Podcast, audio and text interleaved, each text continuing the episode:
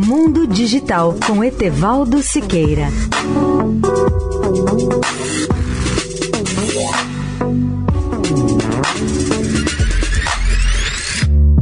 Olá, amigos da Eldorado.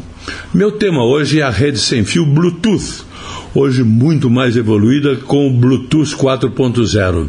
Os inventores do Bluetooth foram os dois engenheiros da Ericsson que trabalhavam na Dinamarca em 1994, Sven Mattsson e Jape Hartsen.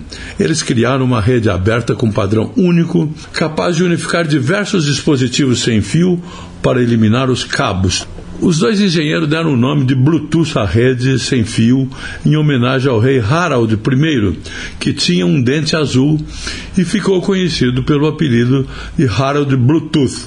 Foi ele que unificou os diversos reinos feudais nos anos 900 que formavam a Dinamarca.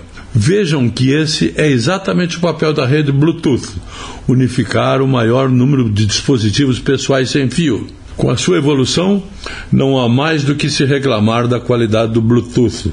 Além disso, essa rede nos assegura a liberdade da música exclusiva, personalizada, sem o aborrecimento dos cabos, com o volume mais adequado possível à saúde dos nossos ouvidos. Nesses tempos de isolamento, aproveito muito mais os recursos do Bluetooth e posso recomendar a todos que gostam de música, desde a música erudita até a música popular brasileira e até ao jazz está presente em nosso dia a dia em videogames da atual geração, dos celulares e MP3 players modernos, carros, relógios, fones de ouvido e até em brinquedos. Etevaldo Siqueira, especial para a Rádio Eldorado. Mundo Digital com Etevaldo Siqueira.